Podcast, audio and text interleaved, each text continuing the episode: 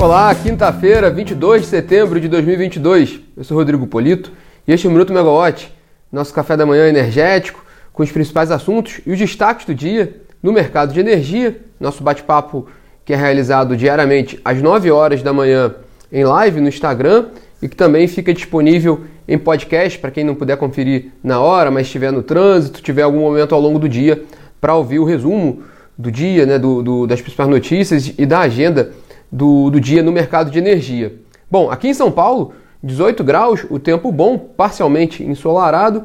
com uma expectativa de mínima de 14 graus e máxima de 23 graus. Bom, hoje é a chegada da, da primavera e com ela tem essa expectativa com relação à transição entre o período seco e o chuvoso, tema que ganhará mais destaque certamente nas próximas semanas no setor elétrico, apesar da relativa situação de conforto de, de tranquilidade com relação ao nível de armazenamento dos reservatórios hidrelétricos do país. Bom, a Olivia Nunes, que faz o,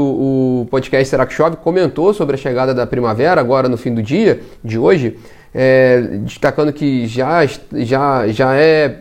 já, já está no radar algumas instabilidades comuns dessa, dessa, dessa época do ano, mas, mas lembrando do fenômeno da laninha. Quem quiser conferir no podcast Será que Chove, tem já uma explicação sobre a, a primavera e as condições meteorológicas para essa quinta-feira, principalmente com destaque ao setor elétrico. Né? Começamos o dia de hoje com dados sobre o consumo de energia no país. De acordo com dados da Câmara de Comercialização de Energia Elétrica, CCE, o consumo de energia em agosto alcançou 63,7 mil megawatts médios, com uma alta de 0,6% em relação ao igual mês do ano passado. A CCE destacou que houve esse aumento, apesar de ter sido um mês mais chuvoso, com temperaturas mais amenas, o que também tenderia a, a, a de fato a puxar o, o consumo um pouco mais para baixo, mas ressaltou essa variação positiva do consumo de 0,6% em agosto. O destaque, mais uma vez, foi o Mercado Livre, que respondeu por quase 40% do consumo de energia do país em agosto, com 23,7 23 mil megawatts médio, uma alta de quase 6% do, em relação a agosto do ano passado, impulsionada principalmente pelos segmentos de veículos, pelo ramo de veículos e também pela indústria de bebidas. No mercado regulado, porém, houve uma queda no consumo de 2,4% para 40 mil megawatts médios aproximadamente. Mas se for desconsiderar aquele efeito da migração do mercado cativo para o mercado livre, o mercado livre apresentou um crescimento de 3,3% e o mercado regulado uma queda de 0,7%. No mercado regulado ainda, se não for considerada o, o, não for considerado o efeito da geração distribuída, aí sim teria um, um aumento de 0,1%, praticamente estável o mercado regulado em agosto em relação a agosto do ano passado.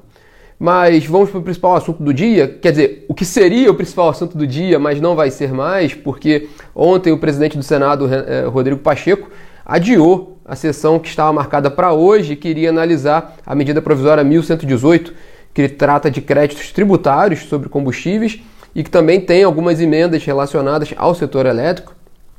emendas que, que geraram certa é, discussão no mercado, porque uma, com propostas de alteração de regras, de extensão ali de, de, de subsídios para, para fontes renováveis, entre outros temas. Mas o fato é que essa sessão ela foi, ela foi adiada para segunda-feira às duas horas da tarde. Então, hoje, né, pela, oficialmente, a decisão do Senado é que na segunda-feira, dia 26, seja analisada a MP 1118, que ela, da forma como ela está vindo pela, da Câmara, ela vem com o seu tema principal,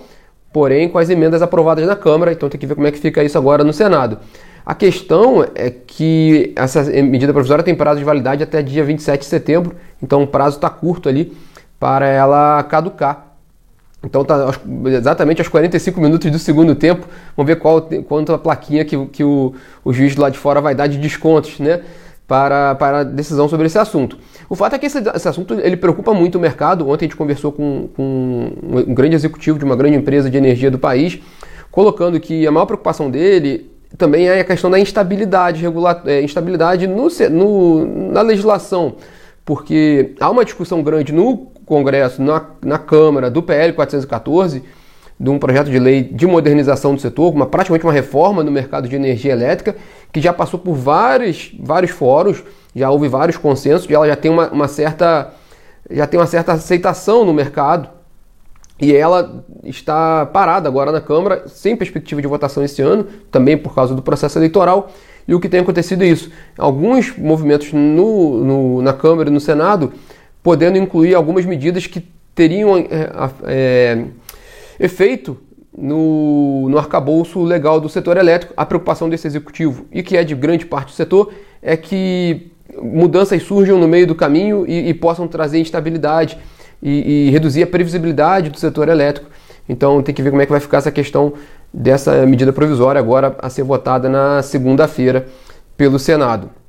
Enquanto isso, só pontuando o PL 414, ele está de fato na Câmara e sem previsão agora de, de votação. Havia uma expectativa, há um grupo ainda que acredita numa votação agora em outubro e outros, outras, outras pessoas não acreditam, a grande maioria já, já trabalha com o cenário do PL 414 ficar para 2023 a ser trabalhado pelo governo que, que, que estiver ali é, a partir do próximo ano. Bom, na agenda do ministro de Minas e Energia, Adolfo Saxida, hoje, ele tem reunião ministerial do BRICS, o grupo que reúne o Brasil, Rússia, Índia, China e África do Sul, além de reuniões com Nuclep e INB, empresas da área de energia nuclear, com a Braceel, que reúne comercializadores de energia e investidores financeiros. E lá fora, os destaques são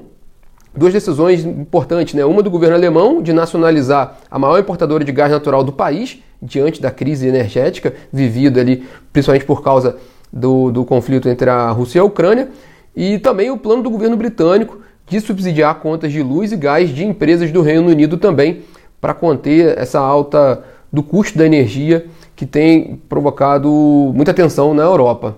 Bom, hoje o petróleo, agora pela manhã, estava subindo um pouquinho, na, na casa de 0,8%, pouco acima de 90 dólares o barril do Brent, que é referência internacional e referência para a Petrobras. Ontem a gente tinha comentado esse assunto, que tinha até ontem no, no minuto, né, o, o petróleo estava numa, numa, trajetória de alta por causa de, uma, de, uma, de um reflexo de tensão de declarações dadas pelo presidente russo Vladimir Putin. Depois veio aquela decisão do, do Banco Central norte-americano, é, com elevando a taxa de juros, o que meio que dá um sinal de enfraquecimento da demanda, então automaticamente o preço do petróleo começou a ser negociado em queda e agora hoje ele sobe um pouquinho ali, como a gente falou, um pouco acima agora da faixa de 90 dólares o barril do Brent. E aqui na Megawatt hoje nós temos evento, um evento aberto, a aula inaugural do curso Setor Elétrico Brasileiro, Desafios e Perspectivas.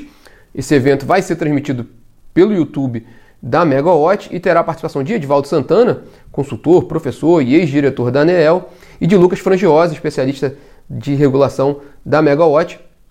Fica o convite para vocês assistirem 5 horas da tarde, aberto no YouTube da Megawatt.